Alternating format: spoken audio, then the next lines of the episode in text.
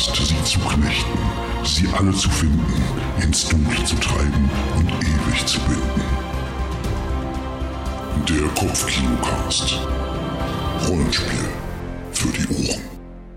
Hallo Leute und herzlich willkommen bei einer neuen Folge des Kopfkinocast Rollenspiel für die Ohren. Mein Name ist David Grassoff und heute haben wir eine weitere Folge aus der sehr beliebten Reihe Drei Kurze fürs Kopfkino, in der ich drei Rollenspielprodukte beleuchte, die ich bei mir im Rollenspielschrank stehen habe.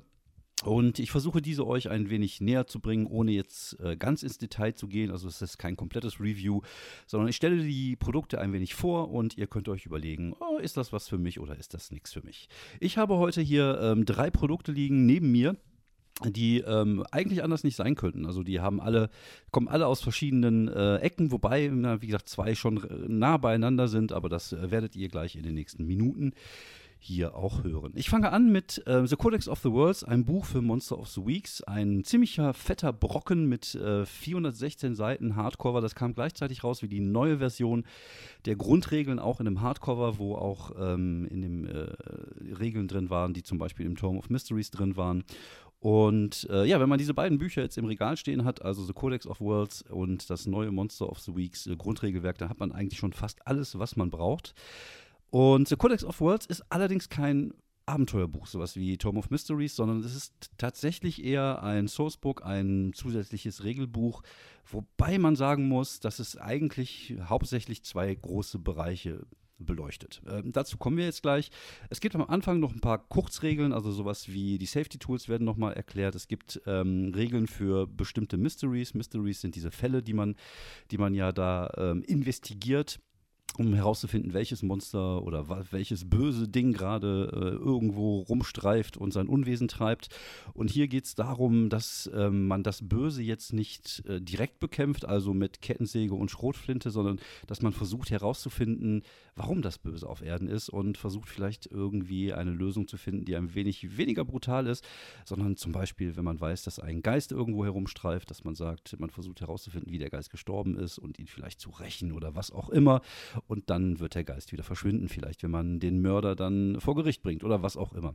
Und das ist halt so ein Ansatzpunkt, der, ähm, der hier so ja, ein bisschen äh, näher beleuchtet wird. Des Weiteren gibt es ein paar Regeln für nicht tödliche Kämpfe, was dann wiederum Bezug nimmt auf Dinge, die etwas später kommen. Nämlich, wie gesagt, auf den ersten Teil von zwei großen, die hier wirklich zu finden sind, nämlich die Team-Playbooks. Das sind wirklich die Sachen, also es gibt hier, wie gesagt, zwei Bereiche. Es gibt einmal die Team-Playbooks und einmal im hinteren Bereich neue Spielwelten, die vorgestellt werden. Und das sind wirklich die zwei Hauptbereiche dieses Buch, die das Ganze oder das, ähm, das von diesem Buch halt beleuchtet wird. Wie gesagt, diese Regeln am Anfang ist so ein bisschen Pipi-Kram, aber ähm, die Team-Playbooks und die, äh, die neuen Welten sind wirklich das, was so den Kern dieses Buches ausmacht. Die Team-Playbooks sind das was der Name halt sagt. Es sind Playbooks, die kann man für, sein, äh, für seine Gruppe äh, zusammenstellen, beziehungsweise sich aussuchen, wenn man ein Thema hat für seine Gruppe. Da Monster of the Week sich natürlich sehr stark an diese ganzen popkulturellen Monsterjäger-Geschichten aus äh, TV und Serien richtet, findet man hier natürlich viele Sachen, die, ähm, ja, so, die man so ähnlich auch schon mal gesehen hat. Ähm, zum einen, was natürlich ganz cool ist, ist, dass man so, wenn man seine Gruppe zusammenbaut, vielleicht schon von vornherein halt so ein Team hat, dass man von vornherein eine Aufgabe hat und nicht jetzt irgendwie zusammengewürfelt ist, sondern dass man da wirklich irgendwie wie bei Buffy plötzlich in der gleichen Schule unterwegs ist oder wie bei Supernatural einer Familie angehört. Also man hat halt ein Team, man hat ein Ziel, man kann sich zusammensetzen und man kann äh, sagen, okay, wir gucken, dass wir dieses Team jetzt so bauen, dass es dann auch Sinn ergibt, dass wir nicht irgendwie vier Leute haben, die alle nur mit der Schrotflinte rumlaufen und alles töten, sondern dass man vielleicht die Rollen so ein bisschen verteilt und ähm, das finde ich tatsächlich relativ sinnvoll. Ähm, des Weiteren gibt es natürlich bei diesen äh, jeweiligen Teams halt auch Vorschläge, ähm, wie man diesen Typ von Team spielen kann. Zum Beispiel, also ich fange jetzt mal an, es gibt jetzt das erste Team, was es hier zum Beispiel zu finden sind, das sind Agents in Black. Wer nicht ganz auf den Kopf gefallen ist, erkennt natürlich die Nähe zu Men in Black. Da geht es halt um eine Regierungsorganisation, äh, die äh, Außerirdische irgendwie ähm, ja, kontrollieren soll. Und äh, neben verschiedenen Moves, die man auch hat, dann, also Team-Moves sozusagen, sowas wie der Memory Eraser bei Men in Black gibt es natürlich hier auch, heißt auch Memory Eraser oder Authority Override, dass man dann, ähm, ja, dass, dass man die staatliche Autorität benutzen kann, um gewisse Dinge zu machen. Also das sind alles so Moves, die man in der Gruppe benutzen kann und die alle aus der Gruppe raus äh, benutzen können. Des Weiteren gibt es, wie gesagt, wird so ein bisschen beleuchtet, was das Ziel der, dieser, dieser Agentur ist oder was das Ziel des Teams ist. Es gibt die Möglichkeit, Möglichkeit, weiterhin ein, ähm, ein Team-Enemy sich auszu, auszuwählen. Das kann der große Böse sein, wie bei, bei, einer, bei einem schönen äh, D&D-Abenteuer vielleicht der Nekromant. Ähm, es kann sich aber auch natürlich dann äh, in, in, in, der, in der Zeit ändern, dass sich plötzlich herausstellt, dass der, keine Ahnung, Team-Enemy äh, vielleicht gar nicht der Oberbösewicht ist, sondern dass vielleicht noch irgendjemand anders darüber steht, der das Ganze in seinen kleinen, fiesen Händen hält ähm, und äh, das finde ich eine coole Geschichte. Also ich finde es immer ganz schön, gerade wenn man sowas spielt wie sowas Episodenhaftes, sowas spielt wie, wie eine Fernsehserie nachspielt. Und da, dafür ist halt Monster of the Week irgendwie gebaut, dass man da vielleicht irgendwie den großen Dämonen hat, den man bekämpfen will. Und dann nach der ersten oder zweiten Staffel schafft man ihn, den zu bekämpfen. Und dann merkt man, ach fuck, der hat auch noch einen Cousin dritten Grades, der noch mächtiger ist und der jetzt pisst ist, weil wir seinen Cousin getötet haben. Das finde ich eigentlich immer ganz cool. Das muss halt nicht immer sein. Wie gesagt, auch da ist natürlich immer die Frage, inwiefern man in seiner Runde äh, sowas ähnliches wie einen Metaplot haben möchte.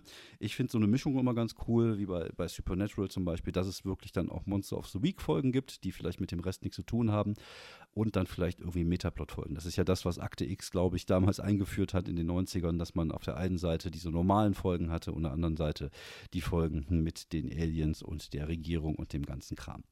Ähm, ja, wie gesagt, es gibt noch die Möglichkeit, Team Allies äh, sich zusammenzustellen. Also es gibt ähm, ja äh, so, so Alliierte, sowas wie Q bei, äh, bei James Bond zum Beispiel oder ein eigenes Squad-Team oder was halt gerade passt. Also das würde zum Beispiel hier bei The Bureau, also bei, äh, bei den Agents in Black würde das natürlich ganz gut passen, wenn man sowas hat. Ähm, es gibt sogenannte Assets. Das sind ähm, ja spezielle Dinge, die man als, äh, als Team halt hat. Zum Beispiel haben die Agenten im Black ähm, haben dann vermutlich eine mobile Base, einen Individuelltransport, Headquarter, Skyscanner, Disguise Kits, also solche so, so, so Spielereien, die man, ähm, die man der Gruppe sozusagen zur Verfügung stellen kann, damit sie das Böse bekämpft. Die variieren natürlich von, äh, von Team zu Team äh, unterschiedlicherweise. Wir gehen die gleich einmal kurz schnell im Schnelldurchgang durch. Wie gesagt, nur damit ihr seht, wie die einzelnen Teams jetzt so aufgebaut sind. Und dann gibt es noch For the Keeper so ein kleines Abenteuer am Ende für jedes Team, so eine Idee, was man daraus machen kann. Also, wie gesagt, das waren die, ähm, die äh, Agents in Black. Dann gibt es Always on the Road. Das ist dann so eine, so eine, so eine äh, Jägergruppe, die von Stadt zu Stadt reist und dort das äh, Böse bekämpft. Dann haben wir als nächstes, ähm, oh, jetzt muss ich mal gucken, ich kann. Äh, the Chosen One and the Entourage, das äh, baut natürlich auch ein bisschen auf die, äh, auf diese ähm, Grundidee des, des Auserwählten. Und das ist natürlich eine coole Geschichte, wenn man einen hat, der der Auserwählte ist und die anderen müssen ihn beschützen vor irgendetwas oder was auch immer. Und da gibt es halt auch die Möglichkeit, jetzt ein Team zu machen. Guardians of the Borderland. Das, äh, ja, das äh, basiert darauf, dass irgendwie die Welt, also die, die unsere Grenze zu der Welt des Bösen immer dünner wird und dass sich äh, Portale öffnen, in denen das Böse durchkommt und die man dann halt bekämpft. Das ist äh, so ein bisschen das Thema dieses IM, IMPS, International Monster of Paranormal Service. Das ist so eine, so eine Art äh, Spezialtruppe, da geht es eher so in, die, in das Militärische rein. Äh, Interdimensional Crisis Team, da geht es wirklich darum, von Dimension zu Dimension zu reisen. Also ihr seht, die sind auch sehr breit gefächert, die Dinger. Also da gibt es wirklich ähm, ja, viele verschiedene ähm, Ansätze für Teams, die auch so eine Idee für eine Spielwelt mitbringen. Zum Beispiel hier auch The Last Survivors. Ähm, das sind so äh, Leute, die nach der Apokalypse überlebt haben und das Böse bekämpfen. Also da kommt nicht nur das Team-Ding mit durch, sondern auch tatsächlich so eine Idee, was man daraus machen kann. Das wäre zum Beispiel sowas wie, die Vampire haben die, die Welt erobert und man ist so die letzte Gruppe oder eine Gruppe von, von Jägern, die versucht, das Ganze ähm, ja, äh, wieder irgendwie in Ordnung zu bringen. Dann gibt es League of Double Lives, das ist, ähm, das geht so ein bisschen auf die Liga der außergewöhnlichen Gentlemen, so ein bisschen in Richtung Penny Dreadful rein. Auch da, wie gesagt, es gibt es gleich am Ende in dem zweiten Teil noch so verschiedene Spielwelten, die vorgestellt werden. Da kommen natürlich sowas dann auch vor und dafür hat man dann halt auch direkt das richtige Team zur Verfügung hier, wenn man möchte. Mercenaries, das ist dann eher so die, die äh, Jungs, die man bezahlen kann, um Monster zu jagen. Der Mystery Club, das geht so ein bisschen in Richtung. Ähm, äh, wie heißt es, Scooby-Doo. Und dafür ist, glaube ich, auch unter anderem dieses ähm, mit den nicht letalen Kämpfen gemacht und mit dem äh, herausfinden, ob ein Mysterium wirklich auch paranormal ist oder nicht. Das kann ja auch sein, dass es wie bei Scooby-Doo halt immer irgendwie ein Mensch ist, der eigentlich dahinter schifft. Dann gibt es The Night Shift. The Night Shift, ähm, äh, was ist das? Ist Normal Workplace? Ja, genau. Das, äh, die haben halt, äh, das geht so ein bisschen in diese Richtung. Ähm, Harry Dresden, dass es halt irgendwie so ein Büro gibt von äh, paranormalen Wesen, die selber irgendwelche Kräfte haben und irgendwie aufpassen, dass die Welt nicht aus den Fugen gerät. Ähm, dann haben wir äh, Suburban Watch Group, das ist die Nachbarschaftsüberwachungsgruppe. Da finde ich das Bild sehr schön. Da ist ein Jugendlicher mit einem aufgepimpten Fahrrad und eine Oma mit einem Baseballschläger. Äh, Touring Band, auch ein sehr schönes Konzept, dass man mit einer Band unterwegs ist und von Stadt zu Stadt irgendwie unterwegs ist. Dann Whistleblowers, das geht so ein bisschen in die Richtung die vier Reiter der Apokalypse, also ähm, hießen die so? Ich weiß gar nicht mehr bei, ähm, bei Akte X. Ihr wisst wahrscheinlich besser, also diese, diese Gruppe von Hackern, die sich da irgendwie äh, äh, so, äh, die man heute wahrscheinlich sagen würde, das sind irgendwelche ähm, irgendwelche Spinner, die an irgendwelchen komischen Sachen glauben. Aber damals war es cool. Wild Hunt Fugitives, das sind irgendwelche Monster, die irgendwie durch die Gegend fahren. Auf dem Moped sehe ich gerade hier. Äh, das Wild Hunt, achso, die wilde Jagd ist das. Das basiert so ein bisschen auf diese, auf dieses, ähm, diese Idee der wilden Jagd.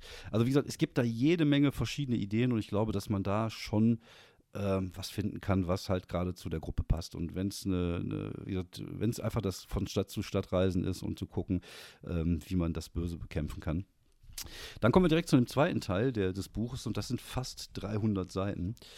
Und ähm, das sind verschiedene Welten, die vorgestellt werden. Also verschiedene Spielwelten, in denen man sich bewegen kann. This Strange Old House ist zum Beispiel, ähm, das erinnert mich ein bisschen an diese äh, Key and Loke. Ähm, diese Serie, da, da geht es um ein altes Haus, was man hat, wo seltsame Dinge passieren und man da dadurch irgendwie so ein bisschen in dieses äh, Übernatürliche reingezogen wird, äh, mit einem Plan von Haus. Es gibt äh, verschiedene Räume, die man äh, erkunden kann. Es gibt äh, Ideen, was man daraus machen kann. Es gibt ein Abenteuer, das man da spielen kann. Und äh, das ist wirklich tatsächlich auch wirklich bei jeder Welt so, dass man da ein großes Paket an Informationen bekommt. Was kann man da spielen? Wie kann man das spielen? Und am Ende noch ein Abenteuer. Dann gibt es Gothic Century. Das geht, wie gesagt, so ein bisschen in die Richtung auf Penny Dreadful, äh, Monster of the Week. Ähm, so eher so ein bisschen so, ja, Oldschool. Äh, League of, of, of äh, ähm, wie heißt nicht, was gar nicht, die Liga der außergewöhnlichen Gentlemen, also spielt halt so ein bisschen in dieser, in dieser Gothic-Zeit und ähm, ja, ich denke, da kann man sicherlich auch so ein bisschen äh, Cthulhu noch mit reinnehmen. Das passt ja immer irgendwie da rein. Und als nächstes äh, werden auch noch ein paar Gothic Cities irgendwie vorgestellt, wie London, Warschau, Sparta. Ja, cool. Also wie gesagt, es gibt auch zu jeder Spielidee oder zu jeder Welt auch echt coole Ideen und coole Abenteuer. Also da wird man schon relativ fündig. Zum Beispiel Dracula ist natürlich oder Frankenstein oder Dorian Gray. Das sind alles so Sachen, die natürlich so ein bisschen ihr in diese, in diese Welt reinpassen und die werden halt alle hier vorgestellt. Uh, Dreaming with the Gods ist so eine, äh, nennt sich Renaissance Fantasy Horror. Ähm, das ist so, ja, wie soll man sagen, das geht so ein bisschen in die Richtung äh, Fantasy, ähm, aber halt auch irgendwie mit solchen, mit so, mit solchen Elementen, die man aus der, ähm, aus der griechischen Mythologie kennt. Ähm, und äh, auch das ist halt ein komplettes Setting, was halt vorgestellt wird. Ähm, es erinnert mich so ein bisschen an diese, ähm, an diese Serie mit, dem, äh, mit den jungen Göttern, ähm, jetzt komme ich gerade nicht auf den Namen, ich glaube, ähm, da gibt es auch ein paar Filme zu. Das geht so ein bisschen halt, wie gesagt, ist so eine Mischung aus Fantasy, ein bisschen was mit, äh, mit irgendwelchen ähm, ja, griechischen Mythologien drin. Kann man machen. So, was haben wir als nächstes? Als nächstes haben wir hier, ähm, äh, das ist das Abenteuer dazu, Monster Marches. Was ist denn Monster Marches? Ach, klassische medievale Fantasy. Also das geht dann, es geht dann weg von der Renaissance, geht dann ins Mittelalter rein. Und auch da kann man halt natürlich gucken, dass man äh, ja Monsterjäger spielt. Ähm, wie gesagt, das andere wäre wahrscheinlich eher so hexenmäßig, also wie das Rollenspiel Hexen. Und hier geht es wirklich dann in eine, in eine Mittelalterwelt. Und ähm, was ich immer da ganz cool finde, ist, wenn man sowas spielt, ja, Mittelalter. Ich mag dann halt so, gerade wenn man Horror spielt, ich glaube, da ist immer Low Fantasy, bietet sich da für mich immer sehr gut an. Und zum Abschluss haben wir noch Bonespear. Das ist eine Welt, die, äh, die so ein bisschen diese, diese Urzeit, also ähm, ja, so äh, die, die Zeit der Mammuts und der Säbelzahntiger irgendwie anspielt. Und ähm, ich muss ehrlich sagen, das ist so ein Setting, was mich persönlich jetzt so überhaupt gar nicht äh, irgendwie anspiel, äh, anspricht. Ich glaube, es gibt ja auch ein, ein, Rollenspiel, was ein bisschen so in die, so eine Welt, so eine Urzeitwelt spielt. Ähm, da kommen ja auch keine Dinos vor, weil die waren ja vorher. Also von daher ist das irgendwas, was mich jetzt nicht so megamäßig anspricht. Aber wenn man Bock darauf hat, kann man The Bone of Spear spielen und das spielt dann halt vermutlich dann auch mit Naturgöttern und solchen Geschichten. Das ist natürlich vielleicht auch mal ein anderer Ansatz, sowas dann archaisch zu spielen. Das heißt, dass man vielleicht ähm, in einer Welt lebt, wo äh, diese ganzen Dinge äh, ja auch gerade erst aufgetaucht sind, dieses ganze Böse und man äh, ja eigentlich gar nicht weiß, womit man es zu tun hat und keine Wissenschaft hat und keine Technik hat, auf die man zurückgreifen kann. Kann vermutlich auch interessant sein. Wie gesagt, für mich ist das nichts. Die Frage ist natürlich jetzt, The Codex of the Worlds, ich habe es jetzt so ein bisschen zusammengefasst, was da alles drin ist. Braucht man es? Und ich würde sagen, ja, eher nicht. Kann man es benutzen? Ja, auf jeden Fall. Also ich finde, da sind gerade was die äh, Team-Playbooks angeht, sehr coole Sachen drin. Und wie gesagt, diese verschiedenen Welten und Settings ist halt die Frage, ob da irgendwas dabei ist, was einen anspricht. Mich spricht dieses mit dem Haus am Anfang an. Äh, ich glaube, da könnte man vielleicht eine, eine, schöne Geschichte draus machen. Der Rest wäre jetzt zum Beispiel nichts, wo ich sagen würde, so, das muss ich unbedingt haben. Aber das muss halt wirklich dann jede Gruppe für sich selber entscheiden. Und wenn man als Spielleiter so ein bisschen seinen Horizont erweitern will und, und vielleicht auch äh, Monster of the Week nicht jetzt so, so spielen will, wie es Supernatural, Buffy oder äh, Akte X mäßig ist, sondern mal irgendwie versuchen soll, einen anderen Ansatzpunkt zu finden, dann ist The Codex of the World auf jeden Fall interessant. Und wie gesagt, die Team-Playbooks und die vielen coolen Moves und die Ideen für Gegner und für, für, für Assets, das ist schon so ein kleiner Quell, äh, der einen gut inspirieren kann, auch für seine eigene Spielgruppe. Und wenn man ähm, ja mal eben schnell, und dafür ist Monster of the Week natürlich gut, mal eben schnell zu machen, äh, so eine Gruppe zusammenstellen will, kann man sagen, okay, komm, ihr habt jetzt jeder einzelne eure Charaktere, hier gibt es noch ein Team-Playbook dazu, ihr seid jetzt eine, eine, Band, wer spielt welches Instrument und lasst uns loslegen. Das ist schon mal ganz cool.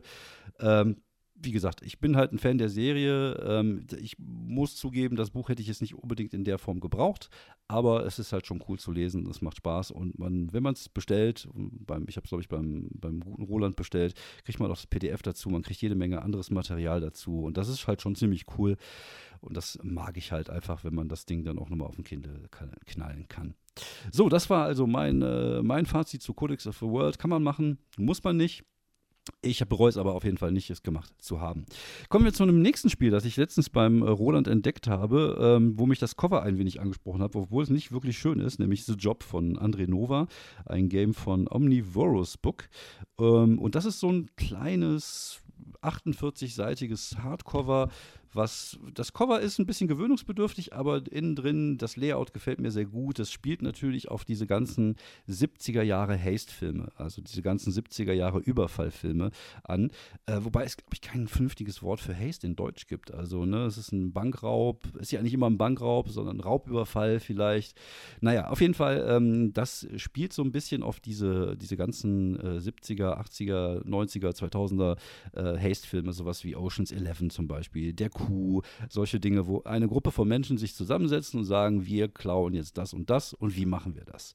Und das spielt ein bisschen darauf an. Das Ganze ist ein relativ regel, regelleichtes System was sich bei verschiedenen anderen Spielen bedient und so ein bisschen äh, in Richtung ähm, Fiasko geht, würde ich jetzt einfach mal behaupten. Also wenn man Fiasko mag, dann denke ich, dass man mit äh, The Job auf jeden Fall äh, Spaß haben könnte. Ähm, das Ganze ist in, in äh, die, die, ganze Spiel, Spielsession ist immer auf einem One-Shot aufgebaut. Also das ist ein Ding für einen Abend. Man geht so von drei Stunden aus, wobei das zweigeteilt wird. Anderthalb Stunden ist die Vorbereitung des Coups und anderthalb Stunden ist die Durchführung des Coups. Die Vorbereitung des Coups ähm, besteht aus mehreren äh, Schritten, die man nach und nach machen muss. Zum Beispiel, erstmal muss jeder sich einen Charakter bauen.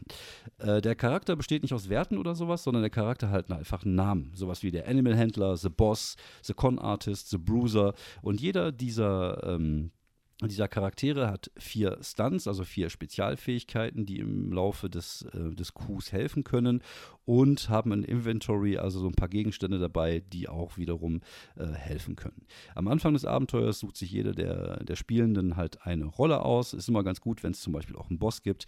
Und hier gibt es natürlich äh, voll auf die Klischeefresse. Hier sind natürlich die Dinger drin, die man von, von all diesen Filmen kennt. Wie gesagt, der Con-Artist äh, der, das Genie, äh, der Greaseman, ähm, der Pickpocket, The Wheelman, also der Fahrer.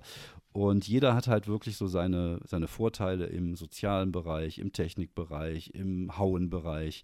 Und äh, ja, da kann man sich halt einfach so sein, seinen Charakter aussuchen. Und die haben halt, äh, wie gesagt, alle vier Stunts. Das kann einerseits sein, dass man dann einen Vorteil bekommt bei einer Probe, dazu später mehr.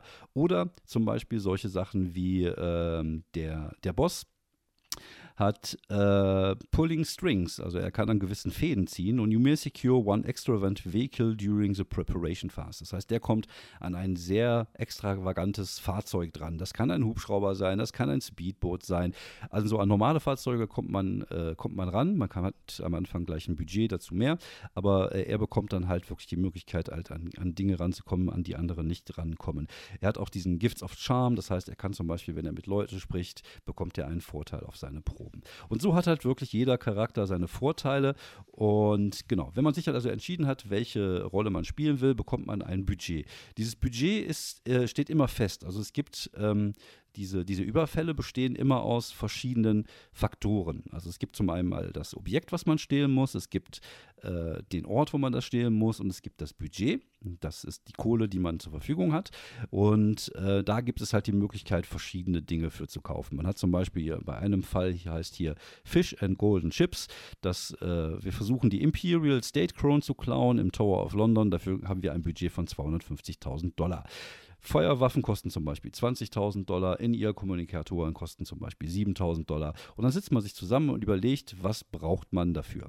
Aber um zu wissen, was man braucht, muss man natürlich auch wissen, welche Hürden man zu über, überspringen hat. Und es ist so, jede jeder Fall, also jede, äh, jeder Haste, jeder Coup besteht ähm, aus sechs, beziehungsweise besteht aus zwölf Szenen und auf sechs Komplikationen. Und äh, wenn man so einen Fall ausarbeitet oder diese ausgearbeiteten Fälle bekommt, sind immer sechs Komplikationen dabei. Zum Beispiel die Komplikation bei Fish and Golden Chips wäre Surveillance Cameras in Castle Walls in Rooms. Das heißt, es sind überall äh, irgendwelche Überwachungskameras. Ravenous Dogs in the Mode, also im Innenbereich sind auch noch Hunde.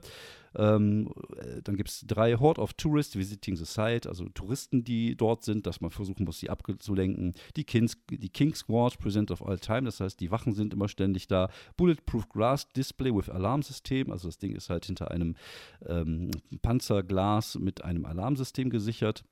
Und es sind auch noch Snipers on the Roof. Das sind halt so die sechs Komplikationen, die man hat.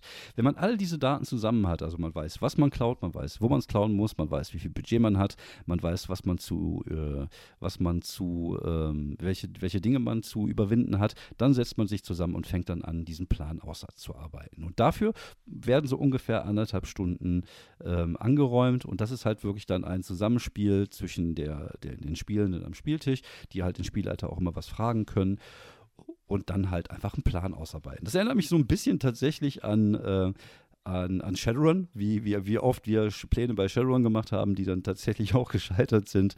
Aber ähm, naja, das äh, ist halt so ein bisschen das, äh, das Spiel äh, mit, mit den Pläne machen. Und, aber das ist ja auch das Interessante, wenn sowas mal nicht so wirklich glatt geht, wie reagiert man, was kann man machen. Ähm, die, den Plan, den man zusammen macht, kann aus verschiedenen, äh, auch da aus verschiedenen Stages, also aus verschiedenen ähm, äh, Dingen bestehen. Zum Beispiel fängt es an mit der Infiltration, Deployment, Execution und Escape. Also das sind so diese groben äh, Bereiche, wo man halt planen kann, planen muss. Und es gibt natürlich gewisse ähm, Regeln, die man einhalten muss. Zum Beispiel, each Crewmember must appear at least in two scenes. Das bedeutet, dass jedes Crewmember mindestens in zwei von zwölf Szenen zu sehen kann. Multiple characters can appear in the same scene with Thom, while Thom scenes can be performed by a solo Crewmember. Also wie gesagt, es sind so gewisse Dinge, die dann irgendwie als, als Grundregeln festgelegt werden. Ähm, und äh, für diese zwölf Szenen, die man dann spielt, dann hinterher benutzt werden können. Weiterhin hat man die Möglichkeit, ähm, eine, als optional die Setup-Scenes äh, einzubauen. Das sind dann die Szenen, die wir vorher machen. Das sind, sieht man halt, wie die Charaktere äh, gewisse Dinge schon vorbereiten und die ihnen dann wiederum einen Vorteil hinterher geben. Ich finde das cool, ich mag das. Ähm, das können halt sowas sein wie Practice, also irgendwas üben, Reconnaissance, also irgendwie versuchen, irgendwas auszuspähen, äh, Hexe-Building, dass man sich vielleicht schon irgendwie reinhacken kann Disguise, Not Enough Door. Das heißt zum Beispiel ein, ein Stil of Equipment, also irgendwas an, an Equipment vielleicht noch irgendwo her besorgen, dass man vorher irgendwie noch, jeder hat so eine Szene, wo er erklärt, was er halt noch Besonderes macht, bevor der Coup losgeht. Dann geht es tatsächlich los und äh, diese einzelnen Szenen werden jetzt beschrieben und ähm, jedes Mal, wenn eine Aktion kommt, die äh, etwas komplizierter ist, wo man nicht weiß, ob sie es schaffen, zum Beispiel irgendwo hochklettern an der glatten Oberfläche oder wenn man äh, irgendjemand überzeugen muss oder was auch immer, gibt es halt die Möglichkeit zu würfeln. Hier äh, hat man sich ein wenig bedient. Wie gesagt, ich habe vorher schon gesagt, man äh, hat sich ganz gerne bedient bei dem Spiel in verschiedenen äh, Genres. Und hier hat man sich bedient bei PBTA. Das bedeutet, man würfelt mit 2W6, von 2 bis 6 verkackt man. Bei 7 bis 9 schafft man es, aber es gibt halt ein Setback und bei 10 und mehr, dann hat man es geschafft. Das allerdings hat auch noch Auswirkungen auf etwas anderes. Es ist nämlich so, dass es bei The Job auch ähm, Würfeltürme gibt. Also man fängt an, Würfel aufeinander zu stapeln und jedes Mal, wenn eine Aktion misslingt, packt man einen nächsten Würfel da drauf. Dann hat man die Möglichkeit, durch spezielle Aktionen oder wenn man wirklich was erfolgreich hat, Würfel wieder runterzunehmen. Das ist ähnlich wie bei Dread. Das zeigt so ein bisschen, ähm, ja, wie, äh, wie knapp die ganze Geschichte wird.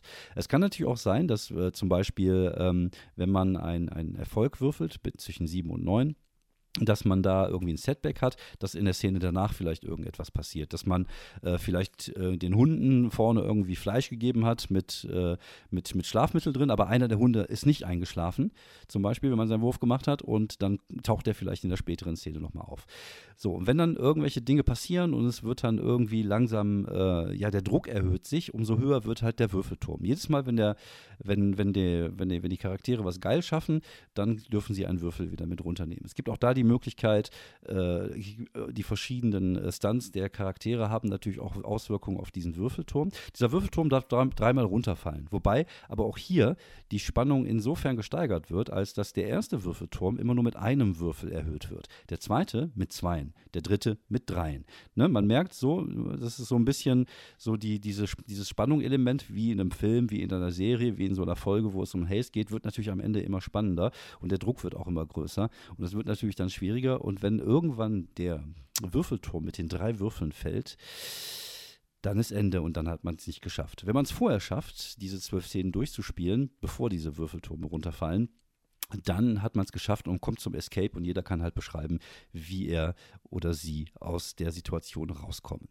Ähm, weiterhin gibt es die Möglichkeit, gewisse Fähigkeiten der Charaktere, gewisse Stunts geben euch einen Vorteil auf dem Wurf. Das bedeutet, ihr würfelt dann mit 3W6 ähm, es gibt aber auch zum Beispiel einen Nachteil. Wenn zum Beispiel jetzt der Hund, der, den wir vorhin in einer Szene hatten, äh, plötzlich da ist und du musst jetzt gerade ein Schloss öffnen, während der knurrende Hund sich nähert, dann bist du natürlich voll unter Stress und dann würfelst du mit 3W6 und nimmst den äh, besten Würfel weg. Bei Vorteil nimmst du, lässt du natürlich den, den besten drin und lässt den schlechtesten weg und bei Nachteil nimmst du halt einfach den besten weg.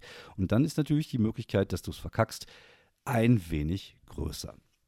Ja, so funktioniert das Spiel und dann beschreibt man halt seine zwölf Szenen und äh, guckt, ob man es bis zum Ende äh, hinkriegt, ohne dass der Würfelturm zusammenbricht.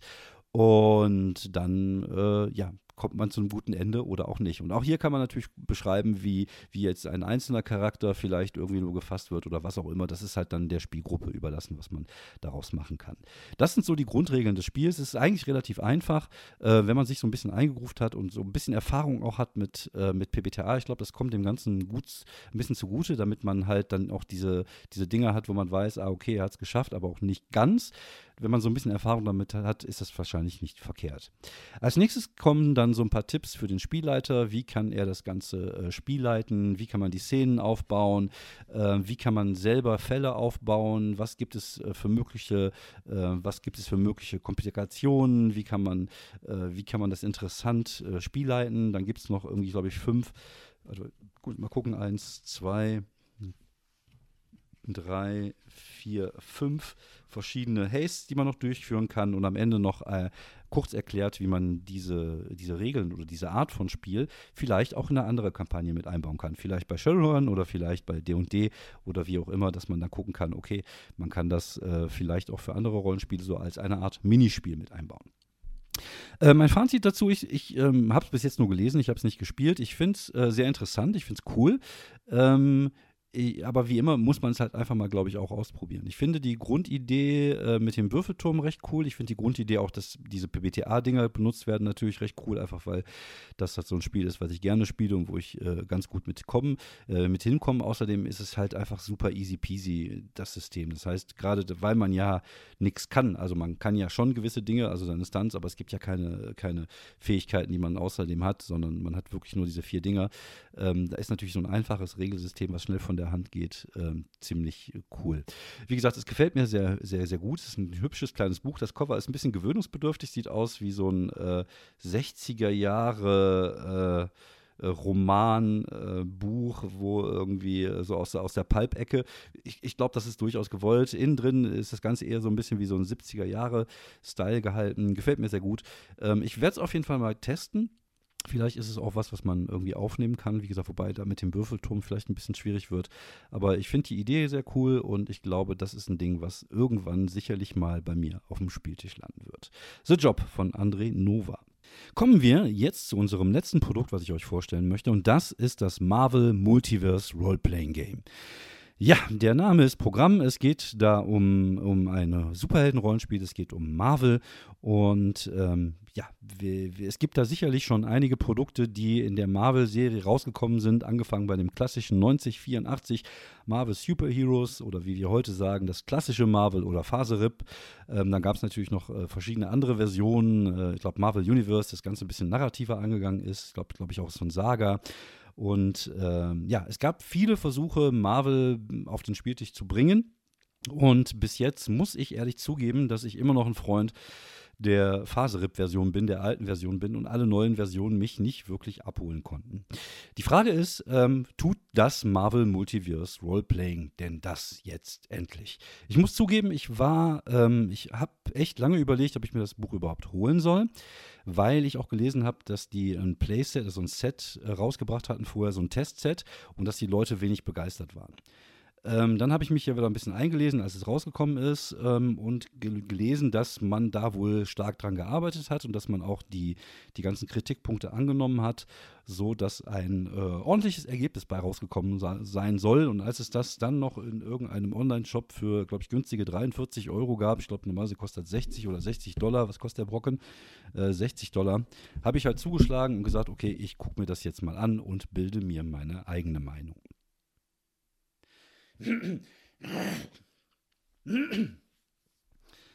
Das Buch ist ein Hardcover-Buch im Großformat mit ungefähr, gucken wir mal, ich kann auch genau sagen, wie viele Seiten das hat, mit 318 Seiten.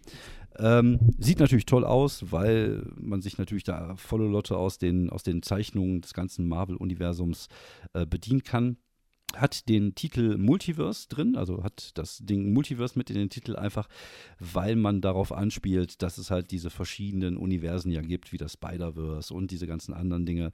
Und ähm, ja, die, die, die, die Ursprungswelt von Marvel, also die, die, die, die unsere Welt sozusagen, ist ja Earth 616. Und so hat man auch das Regelsystem benannt, nämlich es ist das D616-Regelsystem in Anspielung auf Earth 616.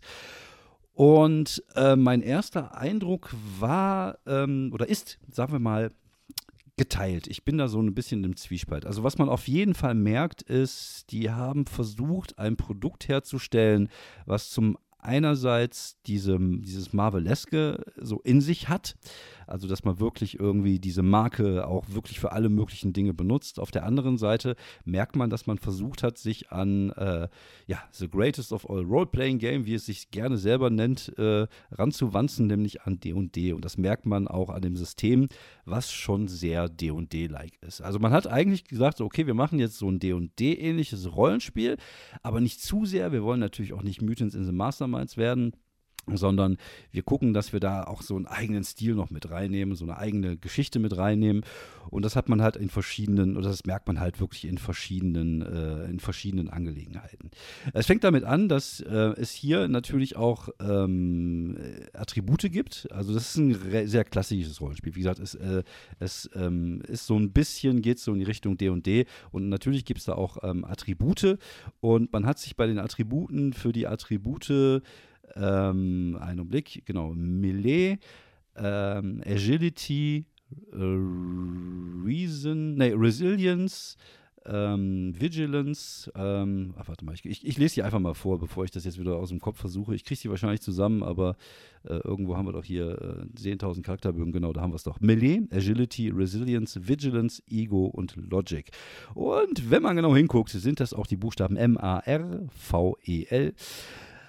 Äh, ja, kann man machen, kann man machen. Wenn es passt, dann, dann ist es okay. Und im Endeffekt, ähm, ja, ist Melee ist äh, alles, was mit Nahkampf zu tun hat. Agility ist alles, was mit Fernkampf und mit Geschicklichkeit zu tun hat. Resilience ist dann sozusagen die Constitution.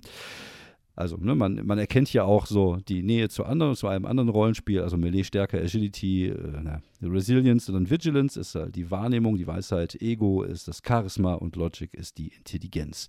Ähm, jeder dieser, äh, dieser Attribute hat einen Wert, der ein bisschen von dem Rang abhängt. Der Rang hat eine relativ hohe Wichtigkeit. Ich weiß zum Beispiel, dass die früher in dem Playset, also in dem Testset hatten sie 25 Ränge, inzwischen haben sie sie beschränkt auf 6 Ränge. Und der Rang hat äh, schon eine ziemlich große, ähm, ja, äh, ähm, hat schon ziemlich großen Einfluss auf den Charakter. Es, es, ist so, dass Rang 1 ist zum Beispiel so der, der Street Thug, dann äh, Street Thug, also nicht Fuck, den, ähm, so der, der, der Straßen Kämpfer, dann Rang 2 geht es so in Richtung Daredevil und, und Elektra, also die Leute, die so die Street-Level haben. 3, es geht so ein bisschen schon in Richtung, ähm, ja, schon so ein paar Superkräfte mit dabei, also verbesserte äh, Street-Level, sowas vielleicht wie Iron Fist.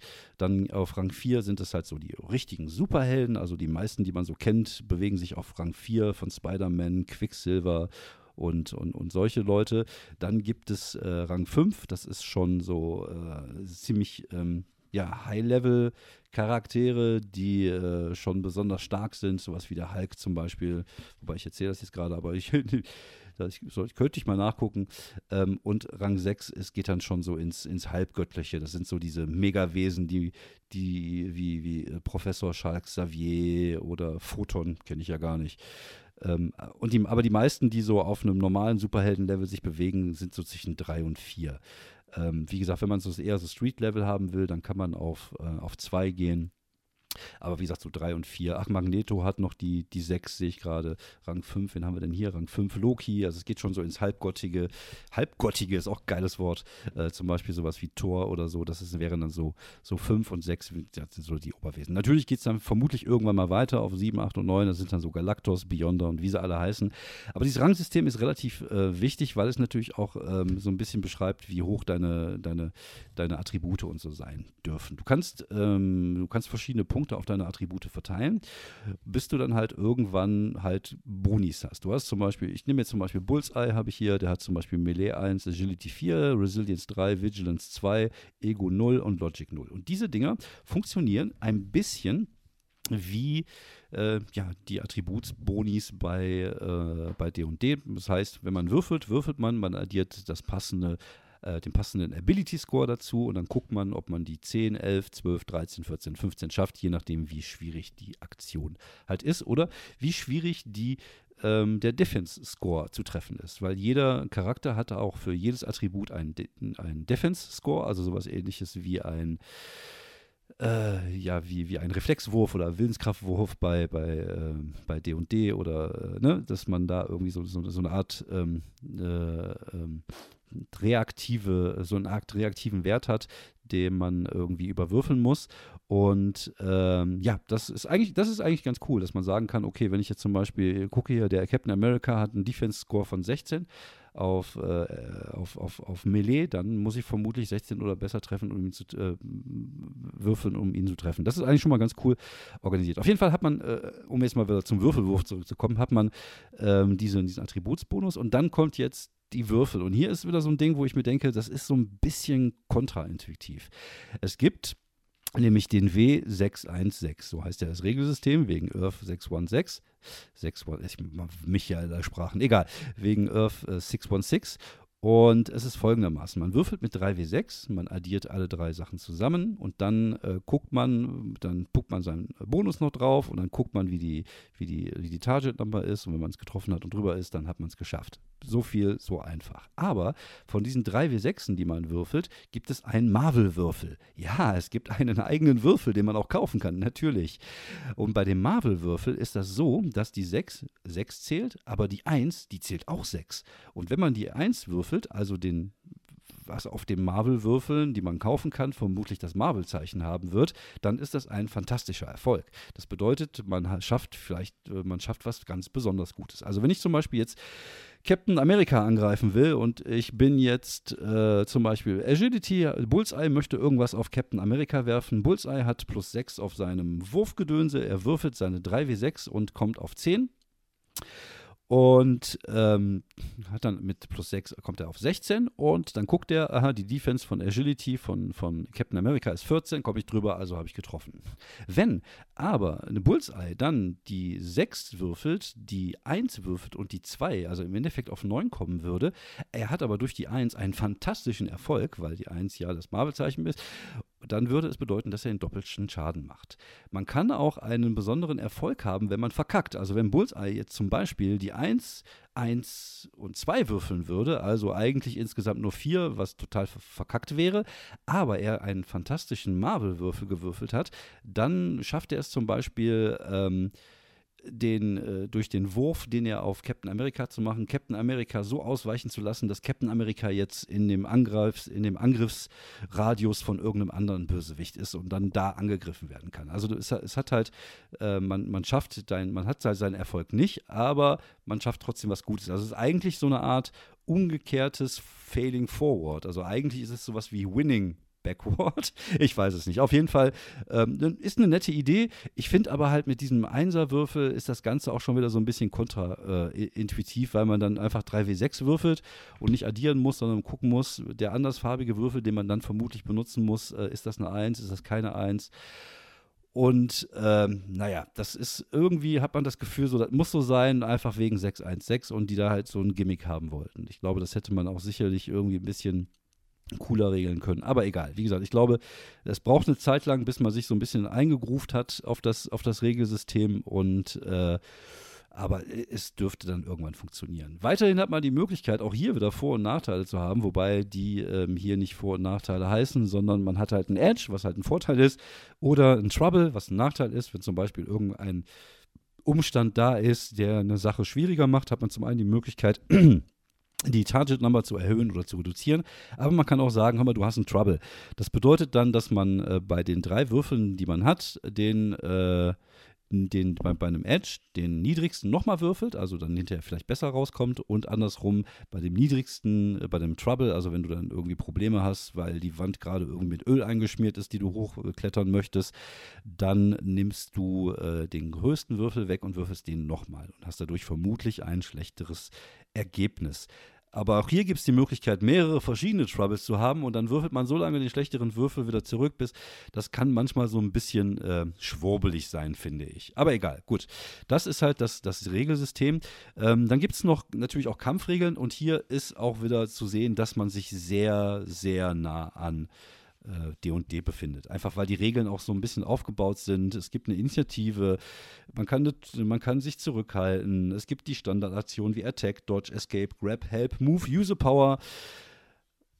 Und es gibt Reaktionen und es gibt äh, Bonus-Dinge, äh, die man machen kann. Und es gibt Movement-Actions. Also ich sag mal, wenn man sich ein bisschen mit D&D auskennt, kommt man da relativ schnell wieder rein. Es gibt auch die Möglichkeit, und da sind sogar einige Kräfte und einige Fähigkeiten drauf aufgebaut, äh, Grids zu benutzen, was nichts anderes sind als Battle Maps. Also wenn man Bock hat, kann man natürlich gucken, dass man da vielleicht auch noch mit Figuren spielt, wenn man wirklich Lust drauf hat. Dann gibt es natürlich noch Condition Summary, also welche Konditionen man haben kann, von blind, blinded bis grabbed, paralysiert, also das, was man halt eigentlich auch bei bei D&D kennt. Wie gesagt, da ist der Unterschied jetzt nicht so riesengroß. Es gibt Bonis auf Angriffe, wenn der Gegner besonders groß ist, weil man natürlich da auch manchmal mit so Riesenmonstern zu tun hat. Und ähm, naja, wie gesagt, wenn man sich mit D&D ein bisschen auskennt, kommt man da relativ schnell rein. Die sind auch relativ simpel gehalten, wie ich finde, die, die, die Regeln. Und ähm, ja, das äh, wie gesagt, äh, ist so eine Art D&D Light, ähm, beziehungsweise dann vermutlich eher Monster in, ähm, im Mastermind Light. Ähm, kann man machen, ist ganz okay. Äh, ja, wie gesagt, wenn man, wenn man eh die Nähe gesucht hat zu dem, zu dem anderen großen Spiel, dann ist das vermutlich eine, eine, eine machbare, gute Lösung gewesen. Ähm, Creating a Character ist relativ einfach. Man hat die Möglichkeit, ähm, man sucht zuerst den Rang aus, mit welchem Rang der Charakter sich äh, bewegen soll, also was der machen soll. Äh, falls ihr komische Geräusche im Hintergrund hört, meine Hündin sitzt auf dem Sofa und träumt und gibt komische Geräusche von sich. Das bin nicht ich oder mein Magen oder was auch immer. Ähm, man äh, entscheidet sich erstmal dafür, welchen Rang man spielen will. Das Problem ist ein bisschen, ist, ähm, es gibt natürlich die Möglichkeit, in diesen Rängen aufzusteigen. Aber eigentlich ist das Spiel nicht dafür gemacht. Also das äh, Spiel ist nicht dafür gemacht, dass man jetzt einen äh, Level 4 Charakter baut wie Spider-Man und dann hinterher nochmal richtig mächtig wird. Irgendwie ähm, ist das jetzt auch kein Spiel für D&D-Leute, die gerne ihre Charaktere äh, hochpowern und hochleveln das ist halt Marvel nicht, sondern es geht dann eher um andere Dinge. Man hat die Möglichkeit, sagen wir mal, äh, man könnte, was ich cool fände, glaube ich, so einen Low-Level-Charakter anfangen auf Stufe 1 und 2 und gucken, dass man den vielleicht auf 4 oder 5 hochkriegt, was dann halt äh, auch nicht mit Experience Points oder, oder mit irgendwelchen PowerPoints passiert, sondern das sind dann auch wieder die Meilensteine wie bei D&D, dass dein Charakter, also dass der Spielleiter irgendwann sagt, du kriegst jetzt das und du kriegst jetzt das und dann steigst du halt irgendwann einen neuen Rang auf. Es ist kein Spiel für Power-Gamer, die ihre Charaktere Charaktere irgendwie so hochleveln wollen. Dafür ist das halt nicht gedacht. Ähm, kann man mögen, muss man nicht. Ist halt die Frage, was man so ein bisschen von einem, von einem Superhelden-Rollenspiel auch erwartet und äh, was man damit machen möchte. Ähm, was ganz cool ist, es wird natürlich irgendwie alles erklärt, also dass man eine vernünftige Backstory haben soll. Es gibt verschiedene Origins, also dieses typische von Alien bis Mutant über, äh, über dass man einfach nur gut trainiert ist, dass man einfach nur wie, wie Batman zum Beispiel einfach keine Superkräfte hat, sondern einfach nur super trainiert in verschiedenen Dingen sind. Und äh, da kann man sich äh, schon auch selber einen coolen Charakter zusammenbauen. Und äh, jede dieser, dieser, also die Occupation, also da, was du beruflich machst und deine Origin geben dir dann halt auch Vorteile und, und Trades und äh, Tags. Das sind dann so Sachen, zum Beispiel Trades sind, sind so Sachen wie Feeds, dass man äh, Vorteile auf gewisse, auf gewisse Dinge hinterher bekommt. Zum Beispiel, wenn ich jetzt einfach sage, ähm, gucken wir doch einfach mal hier, was haben wir denn hier? Ähm, wir haben hier äh, die Origin Hightech. Exempel Dr. Octopus, Mysterio, The Trapster und Trades wäre dann Tech Reliance. Vermutlich kannst du dann einfach auf so Technik zurückgreifen und alles, was mit Technik zu tun hat, hast du dann halt einen Vorteil beziehungsweise einen Edge, wenn du würfelst. Äh, genauso ist es halt auch bei den Occupations. Also wenn du ein Assassin bist, kriegst du als Trades Connection, Criminal Signature Attack. Ähm, das sind so, so Sachen, die das Ganze so ein bisschen, äh, ja, um dein deinen, um deinen Charakter so ein bisschen genauer zu definieren. Und Tags wäre zum Beispiel sowas wie Streetwise, Villainous. Wie gesagt, das sind dann viele rollenspielerische Sachen, aber hier und da können die natürlich auch ähm, im, im, im Spiel äh, gewisse Vorteile bringen, wie zum Beispiel, was habe ich denn hier als Trade? habe ich zum Beispiel äh, Combat Reflexes. Der Charakter kann react quickly in combat, the grants them an additional reaction each turn. Ne? Also so, es, die können natürlich auch äh, Vorteile im Kampf bringen. So, also wenn man sich dann für eine Backstory, für eine Origin, für einen Rang und äh, für seine Attribute entschieden hat, man hat, kriegt dann halt Punkte, je nachdem, welchen Rang man hat und äh, ne, die kann man dann verteilen, kommen dann die Kräfte. Und auch hier ist es wieder so ein bisschen kontraintuitiv. Also ich finde, was geil ist, also was cool ist, ist, es gibt halt so verschiedene Power-Sets. Sowas wie Elemente Control, Illusion, Magie, Martial Arts, Phasing, Plasticity, Power Control, Range Weapons, Resize äh, Super Speed, Super Strength, Tactics Ähm, was gibt es denn noch? Und, und ähm, Super Tactics, Telepathie, Teleportation, Weather Control und all diese, diese Pakete sind halt ein Zusammenschluss von verschiedenen, von verschiedenen Superheldenkräften, die da reinpassen. Man kann natürlich irgendwie gucken, sagen, okay, ich möchte mir jetzt einen Charakter bauen, der auf eine gewisse Art und Weise so ein, so ein Power-Set äh, hat, also so, der so ein bisschen beschränkt ist in dem, was er kann zum Beispiel wie Spider-Man, dass halt alle seine Sachen irgendwie mit, mit, mit, mit den Spider-Kräften zu tun hat. Oder wie zum Beispiel so jemand hast wie äh, Dr. Reed von den Fantastischen Vier, der würde dann Plasticity nehmen oder Spider-Powers, Schaltbiro, wenn wir bei Spider-Man, äh, bei, bei Captain America. Und in diesen Paketen sind halt immer Kräfte, die halt dazu passen. Die Frage ist natürlich, wenn man sich ein eigenes Konzept ausdenkt, äh, gibt es da die Möglichkeit, sich auch einzeln zu bedienen bei den Kräften? Ja, das ist so. Man kann natürlich auch jede Kraft einzeln nehmen. Jede Kraft hat allerdings ähm, einen Rang also, dass, äh, dass man zum Beispiel jetzt, wenn man Weather Control auf 1 haben möchte, also Wetterkontrolle auf 1, muss man schon mal den Rang 2 haben. Das heißt, auf Rang 1 hast du das nicht. Wie gesagt, Rang 1 sind eher so die Leute, die Nahkampfspezialisten sind und vielleicht keine richtigen Superkräfte haben.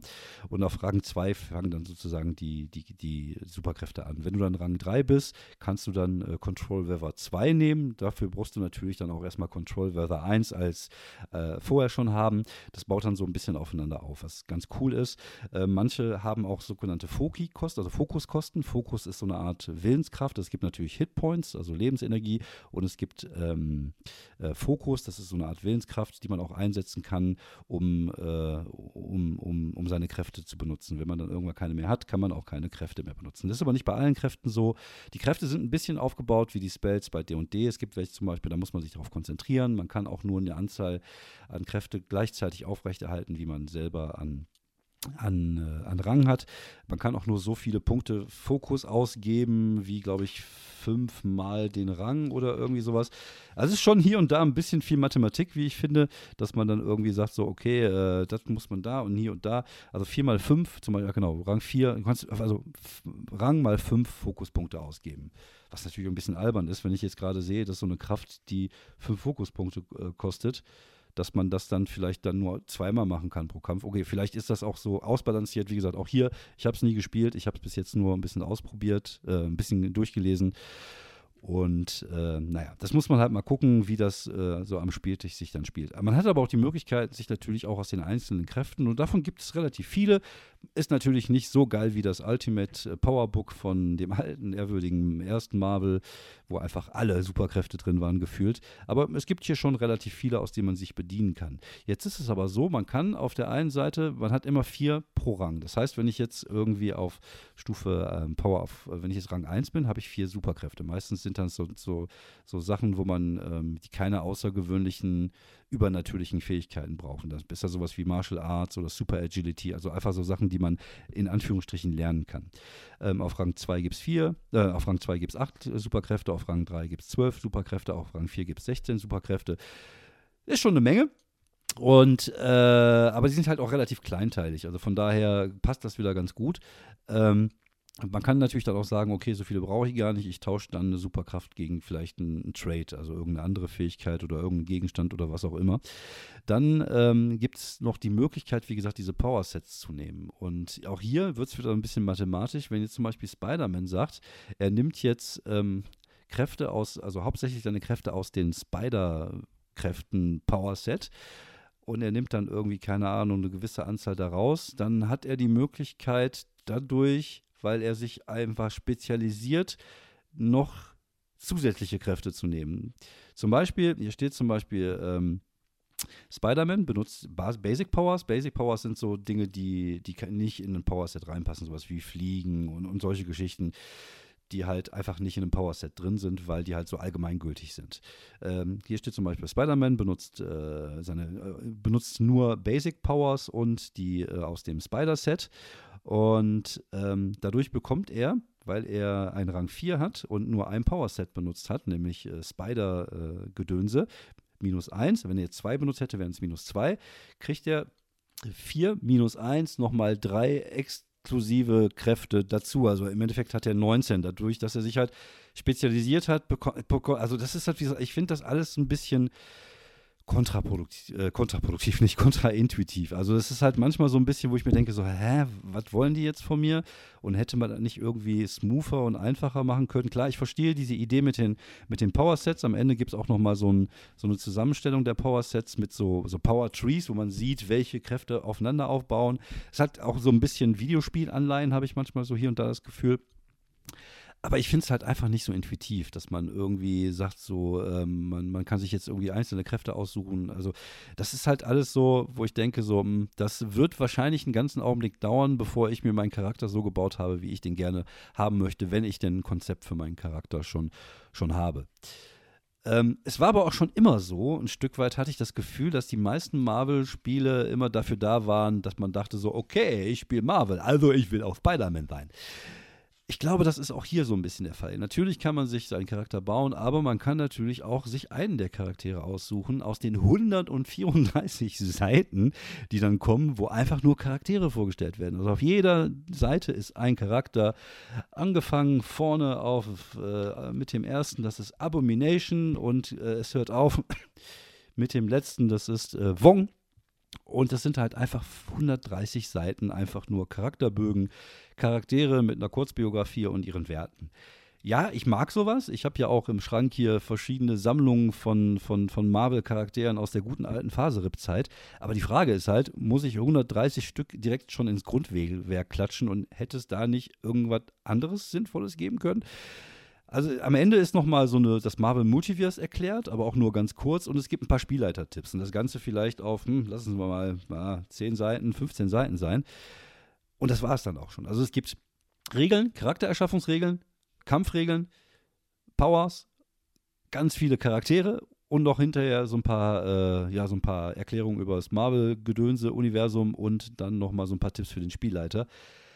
Und das war's. Also es gibt sonst nicht so viel, was mich zum Beispiel jetzt als Spielleiter wirklich inspiriert. Vermutlich werden es dann irgendwelche Zusatzbücher geben, wo dann solche Sachen drin sind. Und man hat natürlich als alter Marvel-Spieler ja auch noch jede Menge alte Sachen im Schrank. Und ich mochte halt gerade die, so diese alten Bücher sehr gerne, wo dann, keine Ahnung, dann plötzlich die Wohnung von Peter Parker äh, im Aufbau da hattest und erklärt wurde, wo was war und so. Natürlich hat mir das nichts gebracht, weil niemand in der Wohnung von Peter Parker gewohnt hat. Aber ich fand solche Sachen immer cool und inspirierend. Und hier habe hab ich so ein bisschen das Gefühl, dass man irgendwie so diese 130 äh, Nichtspielercharaktere einfach reingeklatscht hat. Einerseits, um zu sagen, okay, du brauchst ja keinen Charakter bauen, nimm dir einen hiervon und andererseits, um das Buch irgendwie so ein bisschen voll zu kriegen, damit es nicht nur, ähm, ja, keine Ahnung, was wären es dann gewesen? Was habe ich gesagt? 380 Seiten sind es. Ne, 308 Seiten sind es oder 310 Seiten sind es. Wenn du 134 runternimmst, dann hättest du wahrscheinlich so ein dünnes Büchlein gehabt. Also auch da Einerseits bin ich froh, dass die Regeln so einfach sind, weil das mag ich. Ich mag einfache Regeln. Auf der anderen Seite ähm, hätte man sicherlich da noch so ein paar andere coole Geschichten mit reinnehmen können und nicht einfach nur 130, ne, wobei das sind ja 130 Seiten NPCs, das heißt, es werden ja wahrscheinlich sogar noch mehr sein. Aber gut, das ist, äh, das ist mein Eindruck. Wie gesagt, es kann natürlich auch sein, dass es Leute da draußen gibt, die sagen, oh, geil, da spiele ich jetzt einfach fünf Charaktere von in den nächsten vier Wochen. Naja, mein äh, Fazit zu Marvel Multiverse Roleplaying Game ist, ich bin relativ positiv überrascht. Ich hätte es echt schlimmer erwartet. Also zum einen äh, muss ich zugeben, ich mag diesen, diese Nähe an D&D 5 schon ganz gut, einfach weil ich D&D 5 mag und damit auch ganz gut klarkomme. Auf der anderen Seite habe ich das Gefühl, dass man das irgendwie hätte auch geiler und intuitiver machen können, gerade mit diesem W616-System, gerade auch mit dem mit dem Bauen der Charaktere und mit den Kräften habe ich so ein bisschen das Gefühl, dass ähm, hätte man sicherlich noch irgendwie smoother machen können und ein bisschen geiler machen können. Wie gesagt, ich habe immer das Gefühl, wenn so ein, so ein besonderer Würfel dabei ist, klar, ich kann auch einfach einen andersfarbigen Würfel nehmen. Das ist mir schon bewusst. Aber ich finde immer, das hat so mal so diesen Nebengeschmack, so wir müssen jetzt auch mal gucken, wir noch ein paar Würfel verkaufen. Und da tue ich mich generell immer ganz schwer mit. Ähm, was ich mag, wie gesagt, ist die Einfachheit. Ich glaube, man kann äh, mit, ein bisschen, äh, mit ein bisschen Arbeit sich auch die Charaktere zusammenbauen, die man haben möchte. Ich glaube, man muss sich da ein bisschen so reingrufen, genau wie man sich in das Regelsystem, glaube ich, reingrufen muss.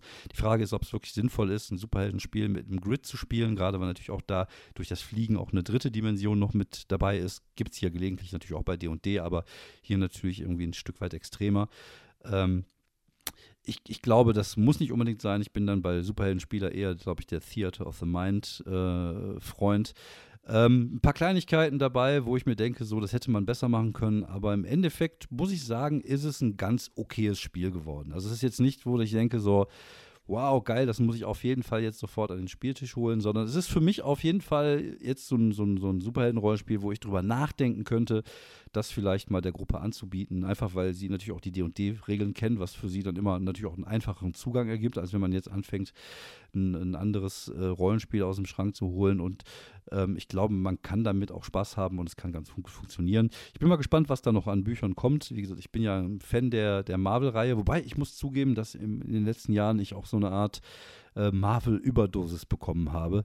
Einfach auch aufgrund der Filme und der Serien und die, der Epigkeit des Ganzen. Ich mag meine Marvel-Charaktere auch lieber so ein Stück weit ein bisschen auf Straßenniveau. Deswegen mochte ich auch so Serien wie Daredevil oder ähm, oder äh, äh, Luke Cage mochte ich immer ganz gerne oder auch The Punisher. Ähm, ich mag es halt nicht, wenn es so episch mit Aliens und so ist. Aber man kann das ja tatsächlich hier ganz gut mit diesen Ranks und das haben sie wirklich auch gut gemacht, ganz gut äh, ja so einpegeln, wie man so sein Spiel und, und seine Abenteuer haben möchte. Gut, ich, wie gesagt, ich bin, ich finde es okay. Ich würde sagen, auf einer, äh, auf einer Skala so von 1 bis 10, so eine ordentliche 6 bis 7. Ähm, ja, gucken wir mal, was da noch kommt. Und äh, wenn es euch interessiert, schaut mal rein. Ich, was ich sehr schade finde, und das finde ich eigentlich bei jedem Rollenspiel schade, der es nicht macht, es gibt kein PDF, was man kaufen kann dazu. Also es gibt, glaube ich, so, so, Tools für irgendwelche äh, Roll-20-Systeme und so ein Kram, aber soweit ich das weiß, gibt es dazu kein PDF und das finde ich eigentlich immer kacke und schade. Ähm, deswegen sage ich jetzt einfach mal 6 von 10 statt 7 von 10. Äh, falls ihr ein Superhelden-Rollenspiel sucht, schaut mal rein vielleicht ist das ja auch durch die Nähe von D&D was zu für euch. Wenn nicht, dann gibt es ja inzwischen auch einfach so viele Alternativen von Mars über Mutants and Masterminds. Ähm, da gibt es, glaube ich, schon jede Menge, was man spielen kann. Also das waren meine drei Produkte, die ich heute vorgestellt habe. Ich bin tatsächlich gerade auf eine Stunde gekommen. Heiliges Blechle, eine Stunde Laberei. Muss man auch wollen. Ich ähm, ja, hoffe, ihr, ihr, ihr hattet Spaß daran und ich hoffe, ich konnte euch diese Produkte näher bringen. Und wenn was für euch dabei ist, äh, schreibt es gerne mal in die Kommentare, eure Meinung zu den Spielen, falls ihr die vielleicht auch schon im Schrank stehen habt. Wir freuen uns immer auch auf neue Leute auf unserem kleinen, gemütlichen Discord-Server oder bei Twitter. Das sind so die zwei ähm, Social-Media-Kanäle, die wir bespielen. Vielen Dank fürs Zuhören, bleibt gesund und ich sag mal bis nächste Woche. Bis dann. Ciao.